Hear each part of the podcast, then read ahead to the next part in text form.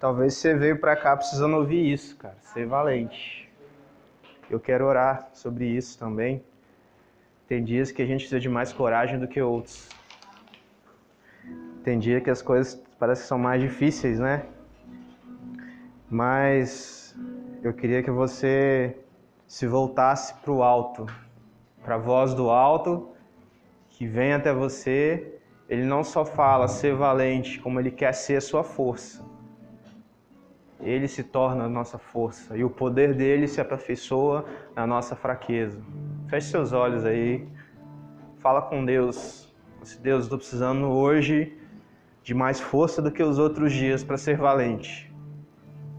Deus, que nos momentos de tristeza e lutas, nos momentos sombrios, que o Senhor seja o meu abrigo, que o Senhor seja a minha força. Deus, que o Senhor nos ajude a nos voltarmos para o Senhor em todo o tempo, não só quando as coisas estiverem más, mas quando tudo também estiver bem, pois Tu és a nossa força, a nossa fortaleza e em Ti nós podemos confiar. Em nome de Jesus. Também pedimos que o Senhor ministre ao nosso coração através da Sua palavra. Amém.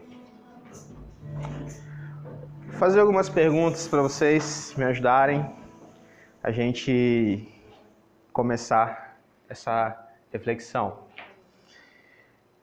Você está animado com o seu relacionamento com Deus? Não. Não. Você tem tido uma experiência de, da percepção de que Deus está presente? Não é você crer, é você ter certeza, você sentir como se ele estivesse presente. Você tem experimentado algo novo de Deus ou mais de Deus? Sim. Pode falar também. Essas perguntas, sabe quando elas conseguem ser respondidas sim? Hoje a gente já vou dizer aonde que elas conseguem ser respondidas assim. A gente cantou na primeira música, é, eu vejo um avivamento quando o teu povo orar. Então a gente vai, eu queria falar sobre esse tema com vocês, sobre avivamento. Talvez você já ouviu algo muito superficial sobre isso, ou talvez você nunca ouviu isso, está ouvindo pela primeira vez. O que é avivamento? Porque essas coisas acontecem de você ficar animado como num namoro, sabe namoro novo? Quando você começa um namoro novo, que só, que só quer ficar pensando na pessoa, quer ficar perto da pessoa. Em relação a Deus, quando nós experimentamos um avivamento.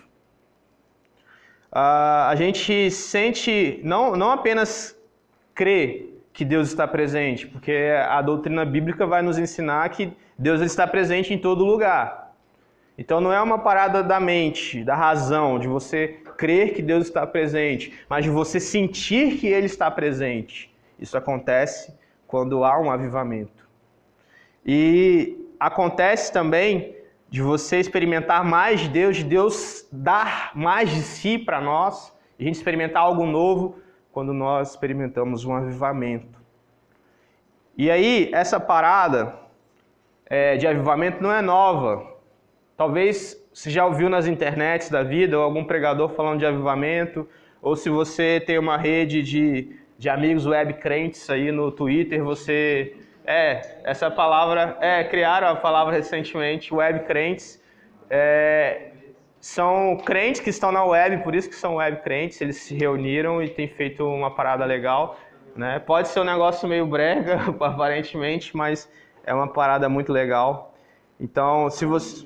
É o quê? Era um meme. Era um meme, depois virou uma parada legal. É, os web crentes têm se reunido na, na internet, mais especificamente no Twitter, para fazer coisas bem bacanas, como por exemplo, é, tem grupos de estudos bíblicos que surgiram, de pessoas que nunca se viram, mas fizeram amizade no Twitter. É, grupos de estudos bíblicos via WhatsApp e Telegram. Você vê, a galera tá estudando a Bíblia via WhatsApp, velho por causa de uma palavra chamada web crente, né? Que a galera se uniu através dessa palavra. E aí, é, os crentes da internet, para não ficar falando web crente toda hora, eles se reuniram e começaram a debater sobre o avivamento. E, e aí, se você é ligado ao universo cristão, também aí, da Brasil afora, é, rolou um evento chamado Descend, é, em dia 8 de fevereiro, onde reuniu milhares de jovens cristãos em três estádios de futebol. Sabe o que é isso, cara? Ao mesmo tempo. Ao mesmo tempo. Vários milhares, vários milhares não, milhares de jovens em três estádios de futebol ao mesmo tempo, falando de missões, falando de reino de Deus, falando de, enfim, de pregação do evangelho. Na primeira pregação teve, eu acho que umas 4 mil pessoas que, que receberam Jesus, né, ou que as, a, se manifestaram positivamente à pregação do Evangelho. E, e aí, outro número interessante sobre o Descende que eu quero trazer para vocês é que 10 mil e mais de 10.400 pessoas aceitaram o desafio de se tornarem missionários, jovens como vocês, aceitaram o desafio de se tornar missionários no Descende. 10.400 jovens fizeram isso. Bom demais, né? Massa. Só que eu quero trazer outro dado para confrontar esse para nós, né? Como eu disse lá no nosso passeio, eu sou palestrante desmotivacional também e eu preciso desmotivar algumas pessoas com a realidade. E foi feito no, no Instagram do Descend, durante o evento, uma enquete nos stories da galera lá, quantos haviam lido a Bíblia toda? apenas 30% daquela galera que estavam lá haviam lido a Bíblia toda. Então, galera, será que a gente está tá vivendo o avivamento do Brasil? Ou a gente vai viver um avivamento do Brasil? Se os nossos crentes, a nossa galera, não conhece o livro que a gente embasa a nossa fé, se daqueles, sei lá, é, centenas, sei lá, uma centena de milhares de jovens que estavam lá, apenas 30% leram, leram a Bíblia. Será que a gente vai ter um avivamento mesmo? Será que Deus vai, é, vai nos visitar de tal modo que a gente vai ter certeza que Ele está que ele tá aqui? Não estou falando de arrepio no braço. Estou falando de uma parada assim, de Deus está aqui com a gente e a gente ser tomado de completo temor e algo maravilhoso uma experiência indescritível, de a gente ficar animado de falar só do Senhor Jesus o tempo todo, mesmo sem querer falar de Jesus, de falar de Jesus. Isso parece irreal para nós, sabe? É porque a gente não está vivendo um avivamento no Brasil. Porque a gente nunca teve um avivamento no Brasil. Sabe?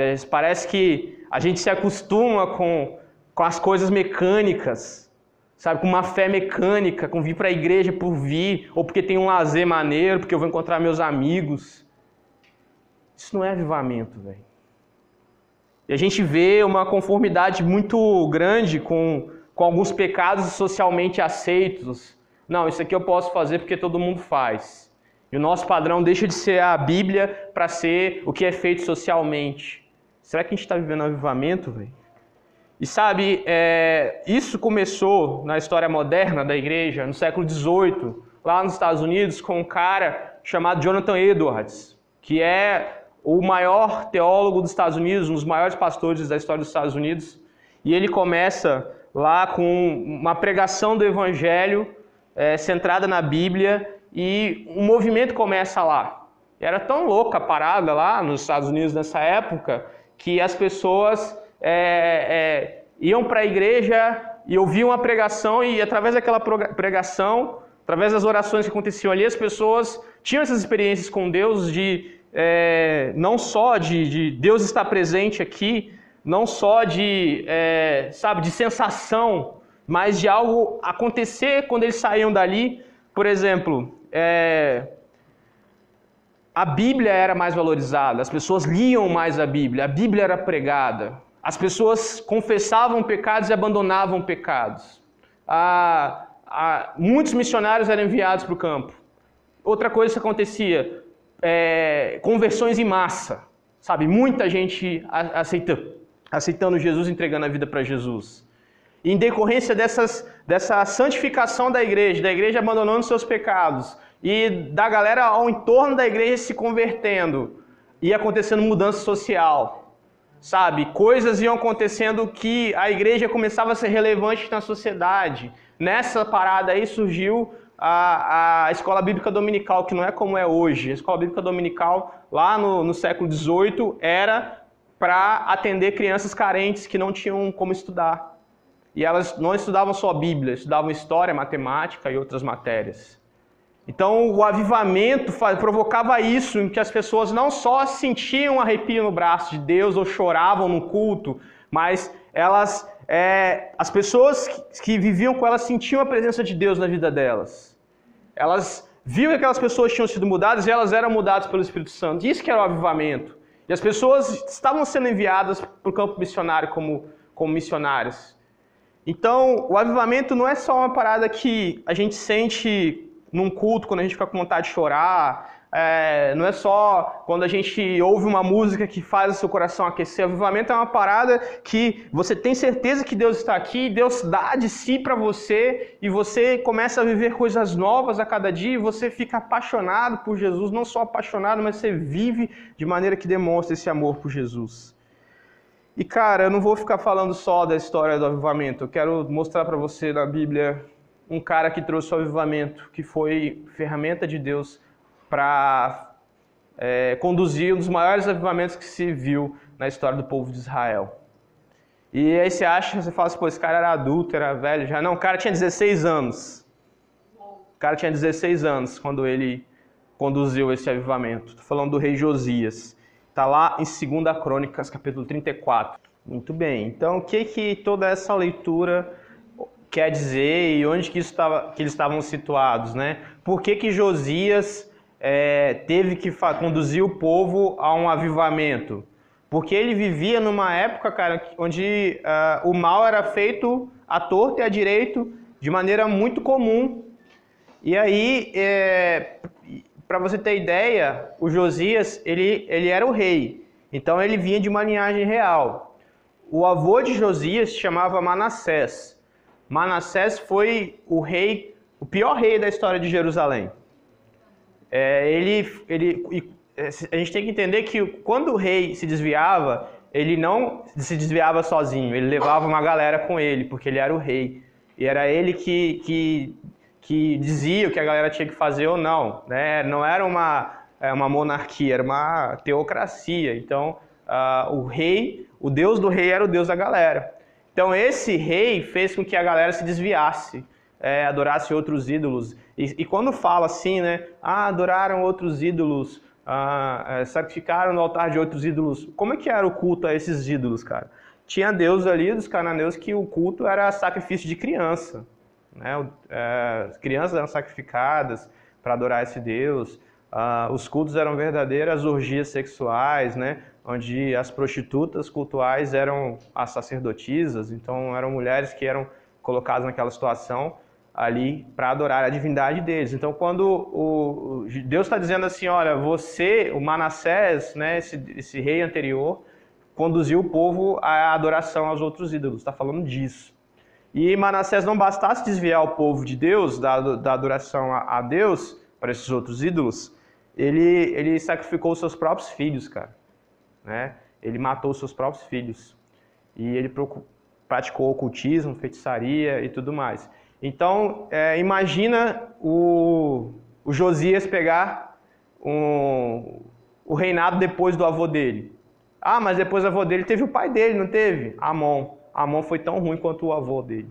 Né? O Manassés ele se arrependeu no final da vida dele, só que o estrago já estava feito. A, a, idolatria já estava enraizada no coração das pessoas. E o Amon repetiu a, as maldades de seu pai Manassés. Então, o Josias, cara, ele assume o, o trono com oito anos de idade. Doideira, né? Uma criança assumiu o trono com oito anos de idade, porque o pai dele tinha morrido. O Amor é tão ruim, o pai de Josias, que os seus próprios guardas o mataram. O cara era ruim, com força. Então Josias ele assume o trono de Israel nesse contexto de maldade reinando, muito fácil. E aí a gente pode pensar, o que, que alguém tão novo vai fazer? Não sei, talvez ali nesse, nesse momento, com oito anos de idade, ele deve ter contado com alguns regentes, né? É, igual na história do Brasil, o Dom Pedro II, ele assume também muito novo e, e ele teve alguns regentes que contaram ali que, que, que, governaram no lugar dele até ele assumir a maioridade. Talvez foi o caso também aqui do Josias. Mas o texto fala para gente, aqui no versículo 1, que ele começa a reinar com oito anos, e, e aí ele andou no caminho de, de seu antepassado Davi. A gente viu que Davi fez muita coisa errada, mas Davi também fez muita coisa boa. Davi se arrepende de uma forma que agrada o coração de Deus. Né? Davi ele, ele retoma sua vida e ele acerta em muita coisa depois de seus vacilos. E Davi ele é tido como um bom exemplo depois de seu arrependimento ali, depois de tudo que ele faz. E o texto fala que no oitavo ano de seu reinado ele começou a buscar o Deus de Davi. Então ele começa a reinar com oito. E no oitavo ano de seu reinado ele tinha quantos? 16. Cara, o moleque com 16 anos ele começa a buscar o Senhor. E ele mostra pra gente que não tem idade para você começar a servir ao Senhor. Que não existe isso de você ser jovem demais para servir o Senhor.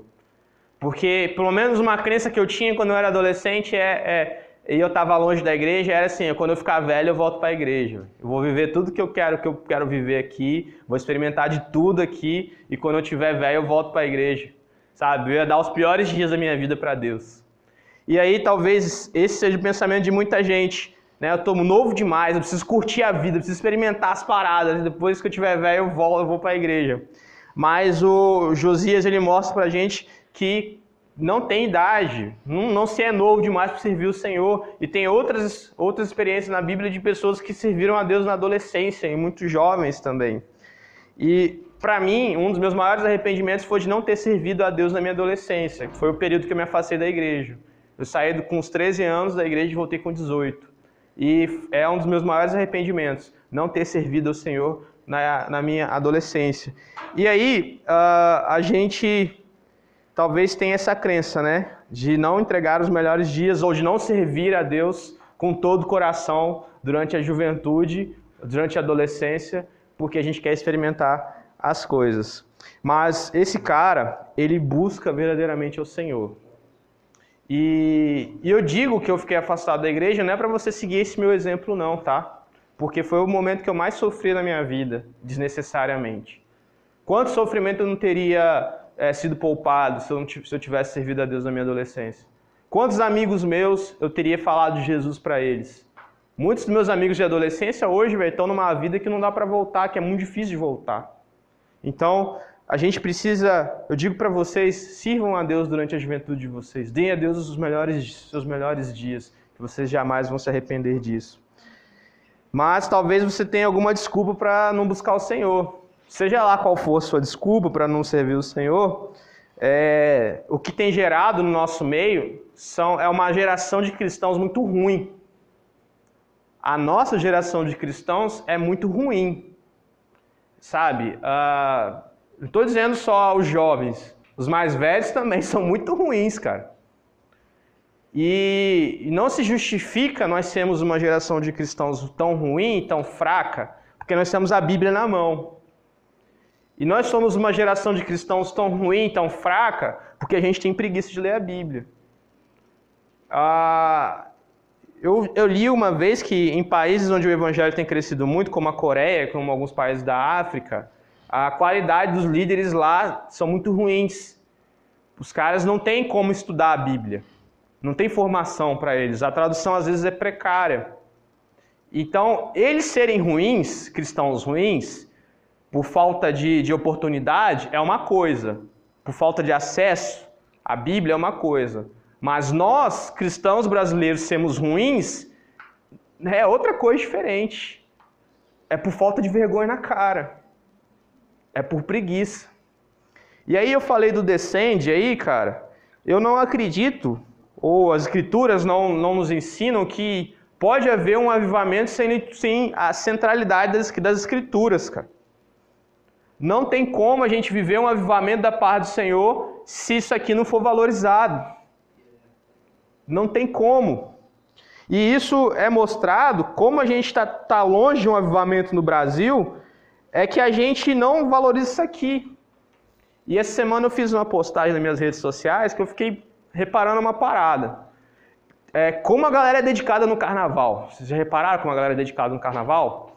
A galera vai para bloquinho na chuva, velho. Chovendo, vai para bloquinho. Arrumado, maquiado, cheiroso, fantasiado. Com aquela fantasia ridícula de tchutchu com chifrinho de capeta. Todo mundo tá usando aquela porcaria. É. Aquela sainha de balé. Mas eles vão na chuva porque eles são comprometidos, cara. Eles são comprometidos com o desejo deles de se divertir, de, de extravasar, de encher a cara, de pegar herpes, de tanto beijar a gente estranha. Eles são comprometidos com isso. Se fosse só essa, tava bom. Mas sabe, galera, essa galera do carnaval é comprometida. Sabe a galera da escola de samba? Eles também são muito comprometidos, porque eles trabalham o ano todo para uma apresentação de uma hora. Sabe aqueles desfiles da escola de samba? Os caras trabalham o ano todo. E eles são comprometidos, cara. Mas nós, cristãos, nós não somos comprometidos com a mensagem do Evangelho. Véio. Se nós fôssemos comprometidos com a mensagem do Evangelho, como a galera do carnaval é comprometida com o carnaval e com seus prazeres, com seus desejos carnais, o Brasil está vivendo um avivamento de verdade.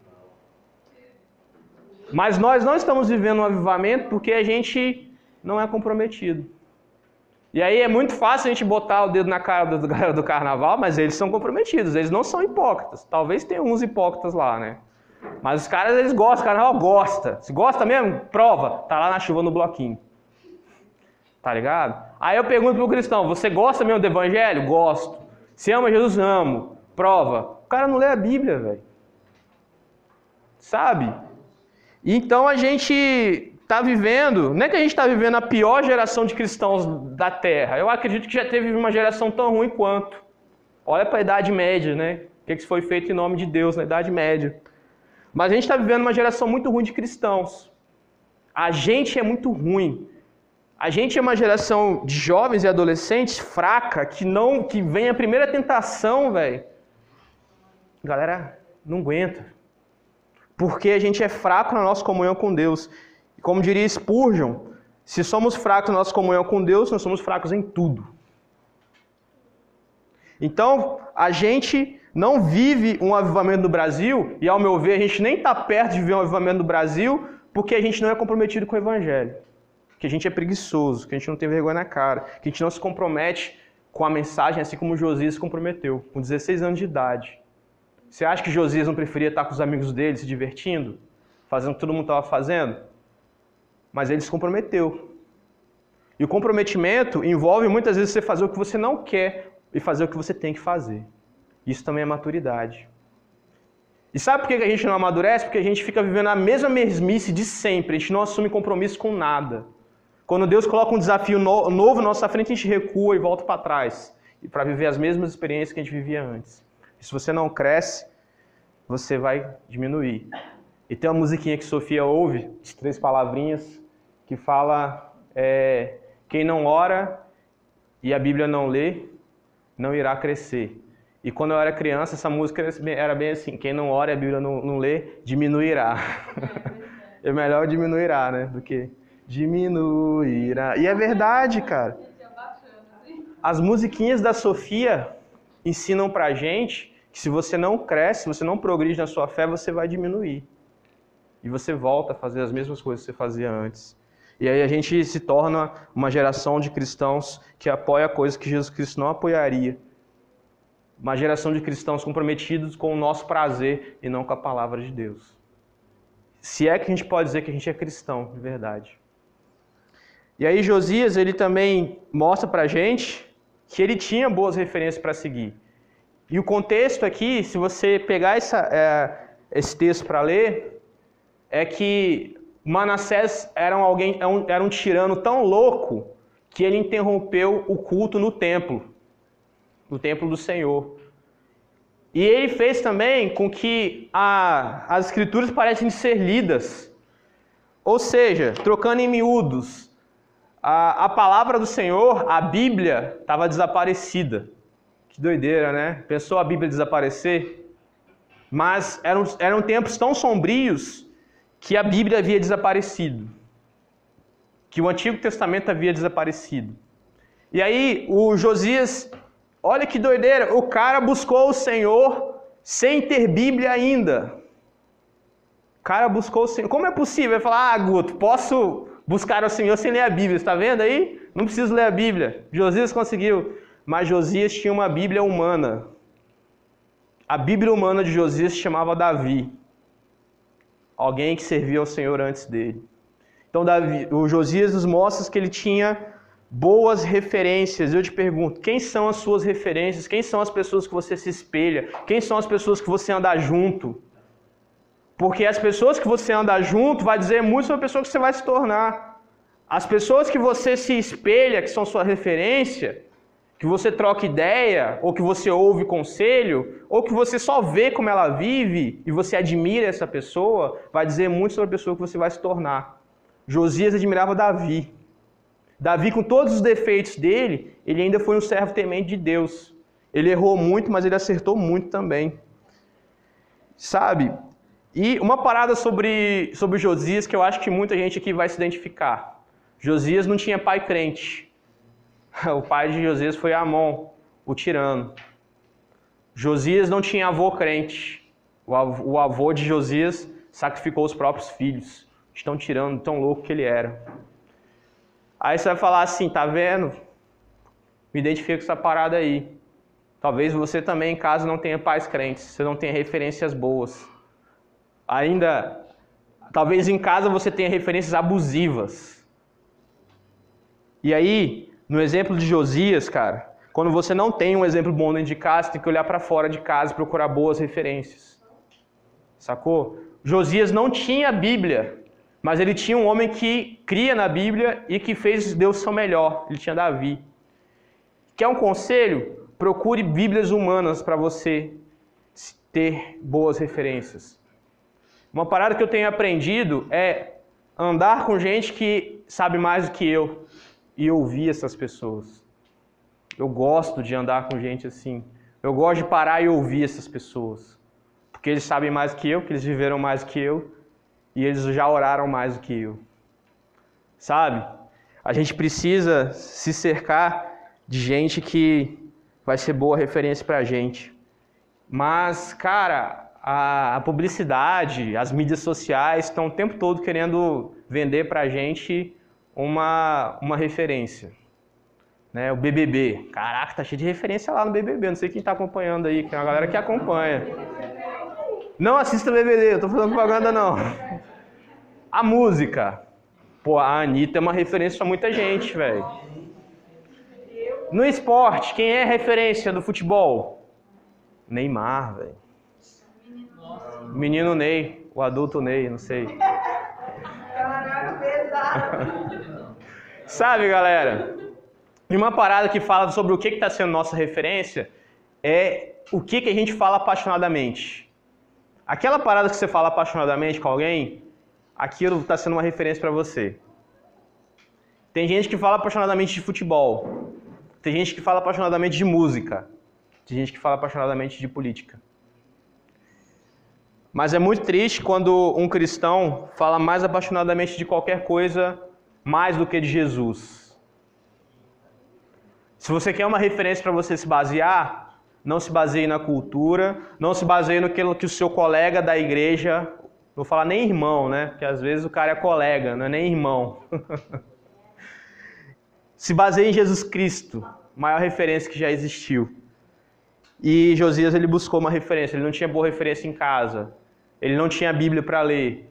Ele procurou Bíblias humanas. Então, pare para ouvir Bíblias humanas. Tem pessoas que estão vivendo o Evangelho, que já viveram mais que você, que vão te sustentar em oração. Ouvir um conselho de alguém maduro na fé, alguém mais velho, vale muito mais que você ouvir um conselho de alguém do que da sua idade. E aí, para a gente finalizar, o que Josias fez, ele deu prioridade à palavra de Deus. Cara, a Bíblia foi achada por acidente. Acidente, entre aspas. Deus, eu creio que Deus estava conduzindo todas as coisas. E aí, Josias estava fazendo uma série de reformas lá na, em Jerusalém. Ele estava fazendo, querendo fazer que o culto voltasse ao Senhor. E aí o sacerdote Ilquias, nessa aí de, de reformar o templo, achou a Bíblia. Aí ele achou a Bíblia e leu. Ele achou a Bíblia e leu e levou para o Josias, para o rei. e falou assim: Rei, se liga no que está escrito aqui. Segundo a palavra do Senhor, a forma que nós temos vivido tem sido. está totalmente errada. A gente está quebrando a aliança com o Senhor. Sabe o que, que Josias fez quando ele ficou sabendo que o que ele estava vivendo era contrário à vontade de Deus? Ele rasgou suas vestes, cara. Ele rasgou suas vestes. Ele, ele lamentou, ele se entristeceu. E rasgar as vestes do Antigo Testamento significa tristeza, angústia, quebrantamento. Sabe? Então, você vê que o cara, quando ele se depara com a palavra de Deus, ele não fica justificando o seu erro. Ele fala: Não, mas eu fiz isso porque eu não sabia. Ó, não foi nem culpa minha, foi culpa do meu pai. Foi culpa do meu avô. Não, cara, ele assume a responsabilidade ali e ele mesmo se quebranta diante de Deus. Sabe? E às vezes a gente, é, também como ele, não, tem uma família muito doida, uma família cheia de problema.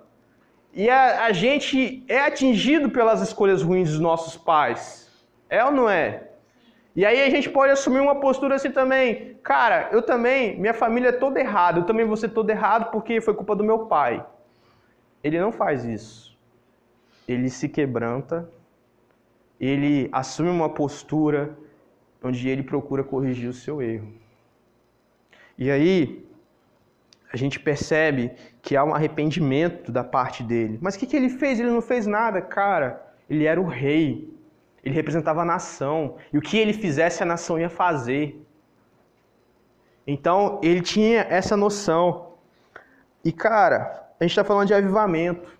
Não existe avivamento sem palavra, sem ênfase na palavra, sem centralidade na palavra, cara. O nosso país não vive um avivamento porque está sendo pregado um monte de besteira nos púlpitos aí fora, velho. E eu não falo só da, das pessoas mais simples, que não tem conhecimento bíblico, que está ali com boa intenção. Estou falando de gente estudada também, que está tá falando um monte de asneira porque está lendo a Bíblia com o seu viés ideológico. Não queria usar essa palavra. Com com óculos da sua, da sua cosmovisão, da sua crença, da sua ideologia. Então a gente não vive um avivamento, em primeiro lugar, porque a gente não busca, porque a gente está mais comprometido com os nossos desejos. Igual a galera do carnaval lá, comprometida em, em se divertir, comprometida com sua carne. E outra coisa que a gente não vive um avivamento é porque a gente não dá importância para a palavra de Deus, cara. Sabe como que a gente sabe que não dá importância para a palavra de Deus? Leia, tem quantos alunos na sua EBD? Tem quatro assíduos. Quatro assíduos. Se a gente desse importância para a escola bíblica dominical, na sala da Leia, teria essa mesma galera aqui. Mas a gente não dá importância para a Bíblia. Sabe por que a gente percebe, a gente percebe que a gente está longe de um avivamento? Porque a gente tem que fazer uma gincana para a galera ler a Bíblia, com prêmio. Não precisava disso. Estou dizendo que vocês são maus por isso, mas estou dizendo que não precisava disso. A gente não dá importância para isso. A gente não dá importância só por não ler a Bíblia. A gente não dá importância por não viver. Porque na hora do vamos ver, muitas vezes a gente pega a Bíblia, se, se pudesse, jogava pela janela, não, beleza, vou fazer do meu jeito. Porque quando a gente não dá a primazia, ou não coloca a Bíblia em primeiro lugar, a gente está fazendo isso com ela. Você pode pegar a sua Bíblia, rasgar ou jogar pela janela, que é a mesma coisa. É a mesma coisa. Então a gente não está vivendo avivamento porque não se faz avivamento sem palavra. Porque quando a gente vai estudar os avivamentos, a gente vê que o avivamento acontece a partir de quando a palavra é pregada. E quando a, a, palavra é pregada, as pessoas, elas, elas, e elas agem como Josias, elas se quebrantam, elas se arrependem, elas confessam o pecado elas abandonam o pecado. E eu já tenho falado muito sobre o que é arrependimento com vocês, não é chorar. Arrependimento é mudança de vida. E aí, por isso que a gente não vive um, um avivamento porque a gente não, tá, não leva a sério nossa Bíblia, a gente não estuda a Bíblia, a gente não pratica a Bíblia. A gente é um povo ignorante de Bíblia, da, da palavra de Deus, e a gente confunde a vontade de Deus com os nossos próprios desejos, Quando a gente quer muito uma parada, a gente fala, é, é de Deus. Mas não é não, é só o nosso coração que quer muito. E a gente está ignorando aquilo que Deus fala em Sua palavra para nós. E cara, não há avivamento sem arrependimento de pecados. Porque o avivamento é um mover soberano de Deus em resposta às orações dos crentes. E aí, quando ah, Deus ele atende é, essa, esse clamor dos crentes, é, ele, ele derrama o seu Espírito sobre nós, ele nos visita, e esse Espírito sobre nós é, faz com que a gente busque a palavra e faça com que a gente confesse os nossos pecados, faça com que a gente se arrependa de nossos pecados. E cara, quanto tempo você não chora diante de Deus por causa dos seus pecados? Quanto tempo você não é confrontado por causa dos seus pecados? Quanto tempo, quanto tempo você não se sente confrontado que o seu Salvador foi ferido por causa do pecado que você tanto ama? Quanto tempo que isso não pesa em seu coração? Se faz muito tempo, cara, então você está muito longe um avivamento. Véio.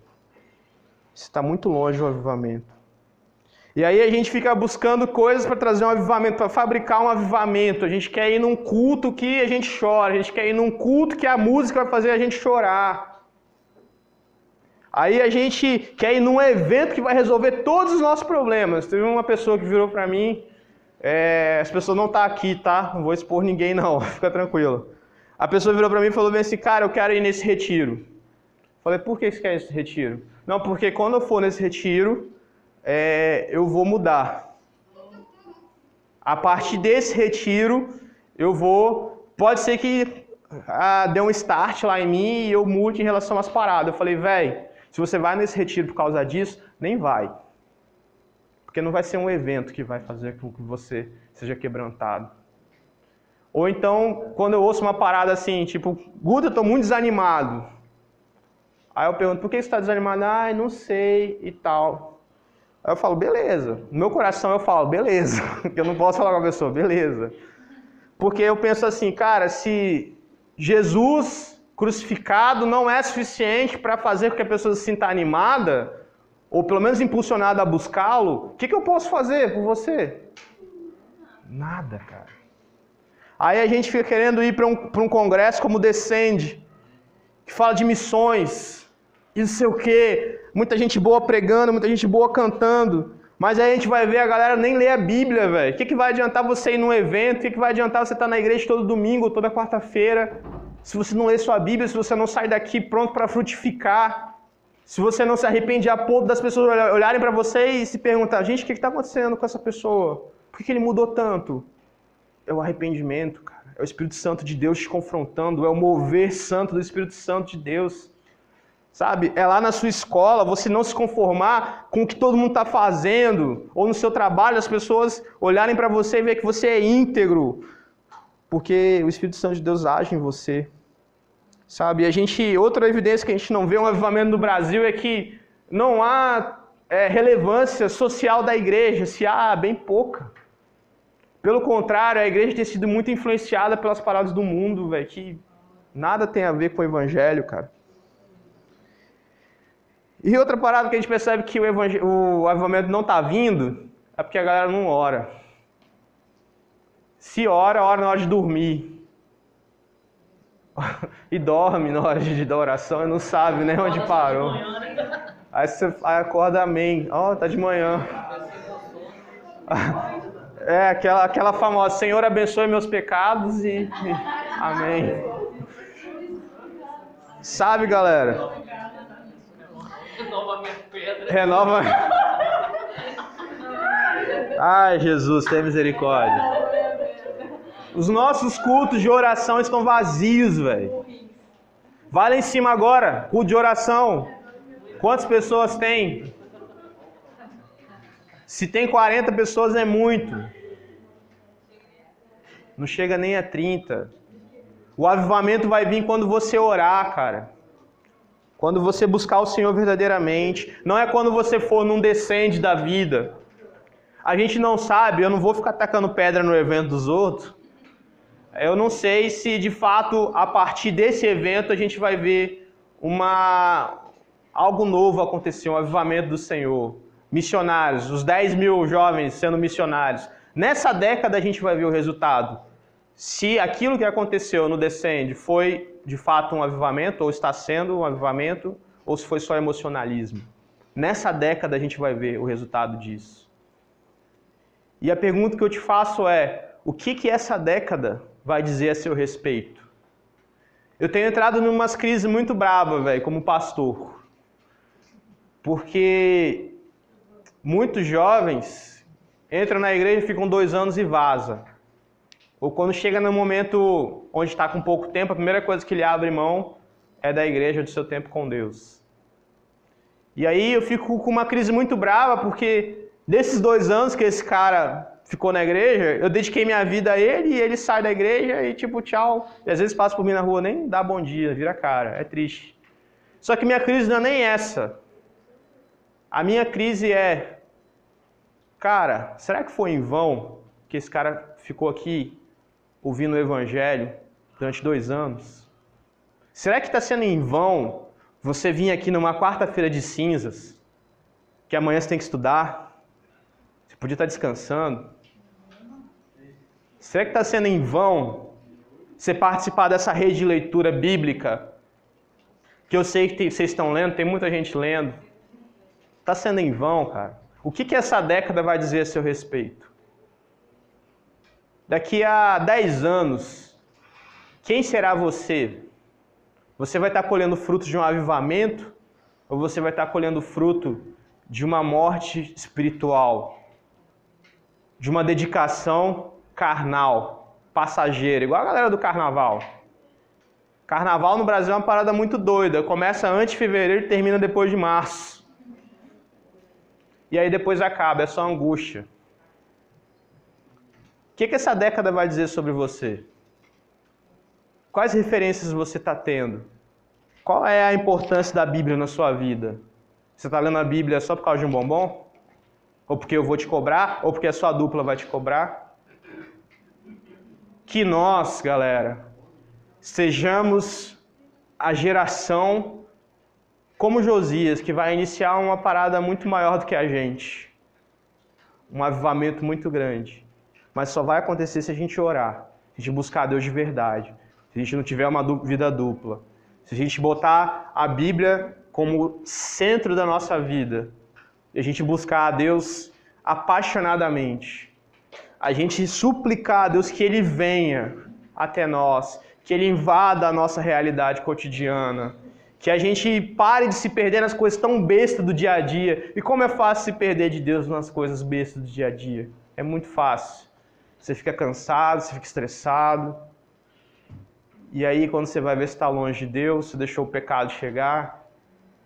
Que nós sejamos uma geração como Josias, que independente da sua idade, você se comprometa com a mensagem do Evangelho. Você seja tão comprometido ou mais comprometido com o Evangelho do que a galera do carnaval, que é comprometido com o carnaval e com as vontades, com os desejos dele. Que você seja mais comprometido que ele. Que você ame verdadeiramente a palavra do Senhor e busque busque-a verdadeiramente. Feche seus olhos aí. A gente vai cantar Atos 2. E essa música fala de avivamento também. Ela fala: Nós estamos aqui, tão sedentos de ti, vem, ó Deus, enche este lugar. E este lugar não está falando desse prédio, está falando de você, está falando de você, Talvez você está cheio de tanta porcaria, mas você só vai se encher do Evangelho, da graça e do poder de Deus quando você se esvaziar. Que hoje seja o início de um avivamento na sua vida e que esse avivamento transborde para a sua comunidade de fé, para a sua igreja, para a sua família, para as coisas que você não dá conta de resolver. Deus faça através de você, que você faça parte da resposta. Como eu falei lá no passeio ontem, tem uma geração aí fora, uma galera aí fora buscando sentido, buscando significado. E eles não vão achar lá no bloquinho esse significado. Eles não vão achar no carnaval. Eles não vão achar em si mesmo, na sua carne, nos seus desejos. E você é parte da resposta. Que resposta você vai dar para Deus?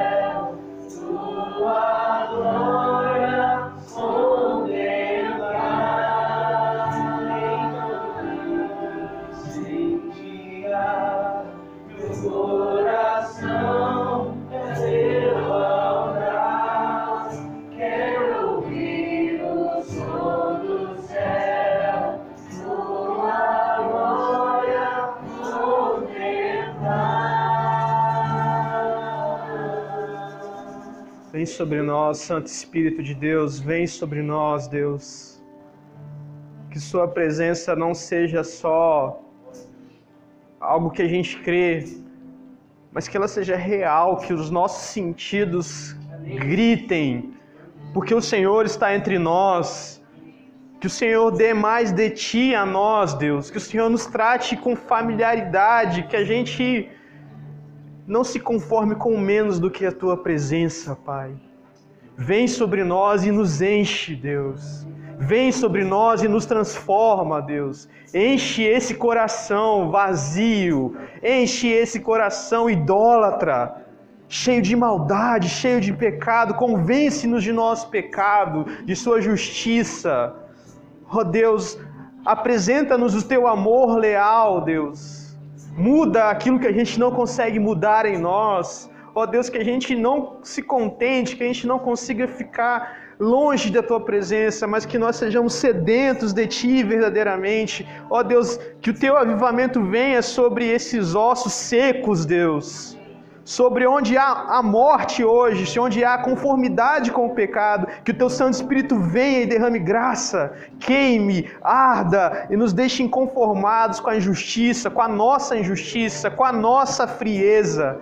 Em nome de Jesus, Deus, que daqui saia uma geração como Josias, jovens prontos para mudar a realidade, jovens comprometidos com a tua palavra. Em nome de Jesus, venha sobre nós, Santo Espírito de Deus. Vem sobre nós, habita em nós poderosamente, Deus. Em nome de Jesus. Vamos cantar mais uma vez esse refrão?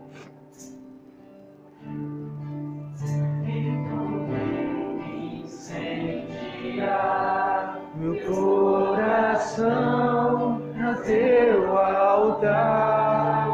Quero ouvir o som do céu, tua glória contemplar. Incendiar meu coração teu altar.